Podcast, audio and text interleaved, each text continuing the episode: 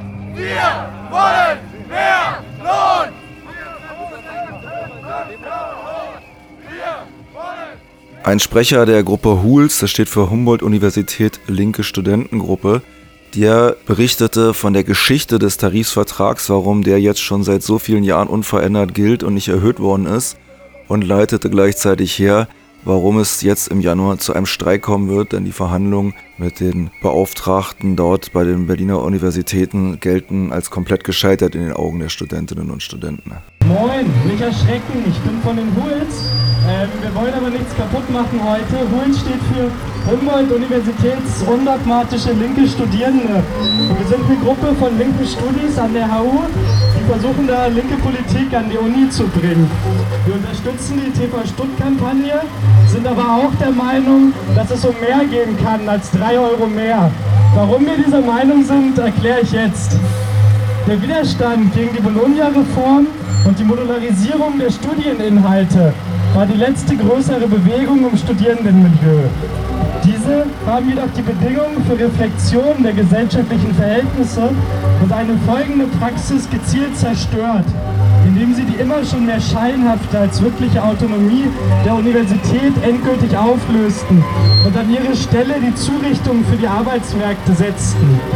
Ein paar kleine Zuckungen gab es noch hier und da, ansonsten hat die Apathie Einzug gehalten.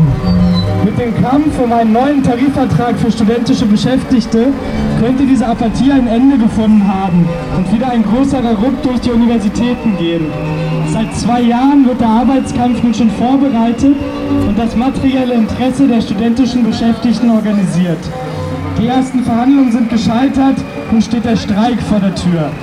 Nach 21 Jahren ohne Lohnerhöhung regt sich zum ersten Mal Widerstand dagegen, die Gewährung von 10,98 Euro die Stunde als gnädiges Geschenk von Universitäten und Politik zu betrachten. Der falschen Trennung von Kopf- und Handarbeit folgend sind Akademikerinnen und Studentinnen verleitet, ihre eigene Lohnarbeit weniger als Lohnarbeit, mehr als Selbstbildung, Karrierechance oder individuelles Projekt zu verstehen. Die gesamte politische Ökonomie der Wissenschaft fußt auf der Akzeptanz der Beschäftigten gegenüber prekären Arbeitsverhältnissen, auf der nicht unverständlichen Dankbarkeit für Wissenschaft überhaupt Geld zu bekommen und auf der für die meisten illusorischen Hoffnung, die Prekarität sei eben Karrierestufe auf dem Weg zur Professur.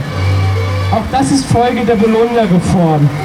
Wo der Markt regelt, werden Kolleginnen zu Konkurrenten und wird die Erwerbsarbeit trotz, trotz ihrer schäbigen Bedingungen zum materiellen und subjektivierten Halteseil.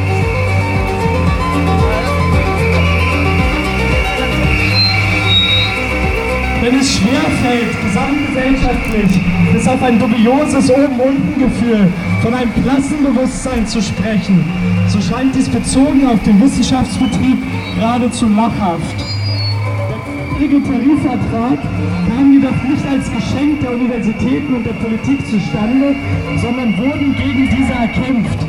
Die 1986 von der CDU angeführte politische Reaktion gegen die in langen Kämpfen liberalisierte und nun für deutsche Verhältnisse progressive Universität als Ganzes und die studentischen Beschäftigten im Besonderen kritierten die Studenten, ihre Angestellten von Professoren mit konsequentem Streik. Es gab ein Bewusstsein über die eigenen materiellen Interessen und es gab den Willen, dafür einzustehen. In der düsteren Zeit der Apathie kaum vorstellbar. Der Streik wurde gegen eingesetzte Polizeistaffeln und in letzter Konsequenz auch gegen die inzwischen eingeknickte Gewerkschaft geführt und vermochte das Gröbste abzuwenden. Mehr noch, er ließ mit selbstorganisierten Seminaren, angeregten Diskussionen und spontanen Theateraufführungen punktuell die Möglichkeiten einer Universität aufscheinen, die sich nicht zum notwendigen Vollzugsorgan des gesellschaftlichen Drucks aufs Individuum formiert. Der jetzige in Deutschland einmalige Tarifvertrag wurde erkämpft. Es ist illusorisch zu glauben, sozialpartnerschaftliche Gespräche oder reine Güte würden für wirkliche materielle Verbesserungen sorgen. So dringlich und wichtig die Forderung nach besseren Arbeitsbedingungen und mehr Lohn ist, sie muss die Milderung eines Symptoms bleiben. Sie muss die Milderung eines Symptoms bleiben, die schlechten Verhältnisse permanenter Existenzbedrohung durch Jobverlust, Mieterhöhung oder Krankheit unangetastet lässt. Genau diese gehören aber abgeschafft und das können wir nur selber tun. Die Studenten haben nichts zu verlieren als Briefverkehr mit dem BAföG-Amt. Sie haben eine befreite Wissenschaft und Gesellschaft zu gewinnen. Deswegen darf es ein bisschen mehr sein. Und zwar mehr als drei Euro mehr für den Kommunismus.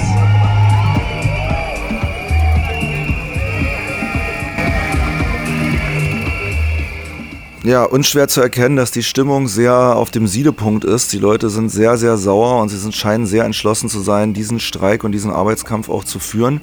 Ich vermute, dass ca. 600 studentische Beschäftigte dort auf dieser Demo waren. Ist recht schwer einzuschätzen, denn es kamen immer noch Leute, andere gingen allerdings auch wieder. Es sind ja, der Tage extreme Wetterbedingungen hier in Berlin. Und wir werden sehen, wie sich dieser Streik im Januar entwickelt. Es war eine weitere Rednerin am Ende der Demonstration zu hören, die nochmal genauer auf den Streik an sich einging.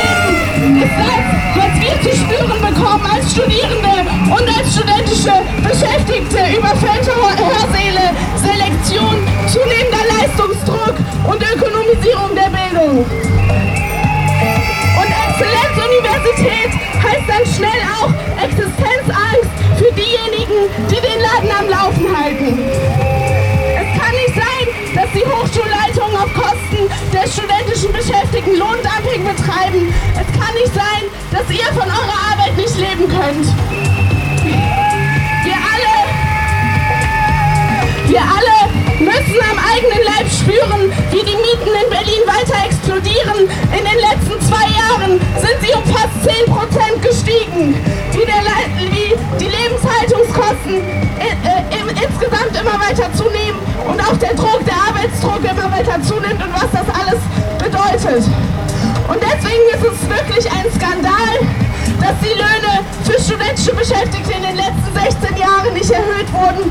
Wenn man das mal vergleicht, die Diäten der Politiker im Abgeordnetenhaus wurden seit 2009 um 26,8 Prozent erhöht.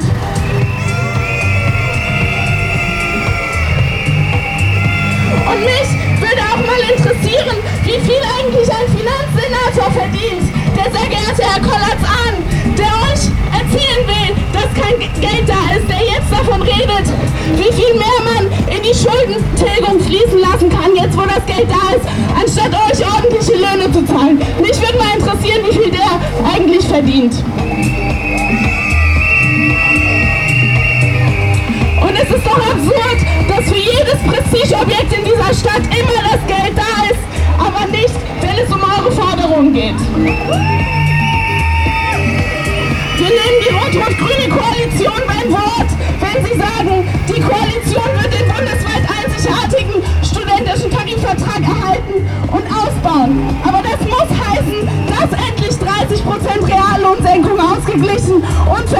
verbindliche Erhöhungen entsprechend des Tarifvertrags öffentlicher Dienst äh, vereinbart werden. Und nur durch einen Streik kann der Druck dafür, kann auch der politische Druck erhöht werden. Das Einzige, worauf wir vertrauen können, ist unsere eigene Kampfkraft. Das zeigt jede Erfahrung. Ich glaube auch, dass es wichtig ist, gemeinsam zu kämpfen, gemeinsam mit den Kolleginnen und Kollegen vom Botanischen Garten, von der CFM, von der VSG, weil wir nur gemeinsam siegen können. Vielen Dank.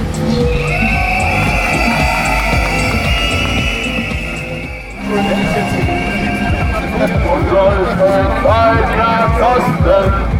Stehen auf unseren Posten, im Westen wie im Osten.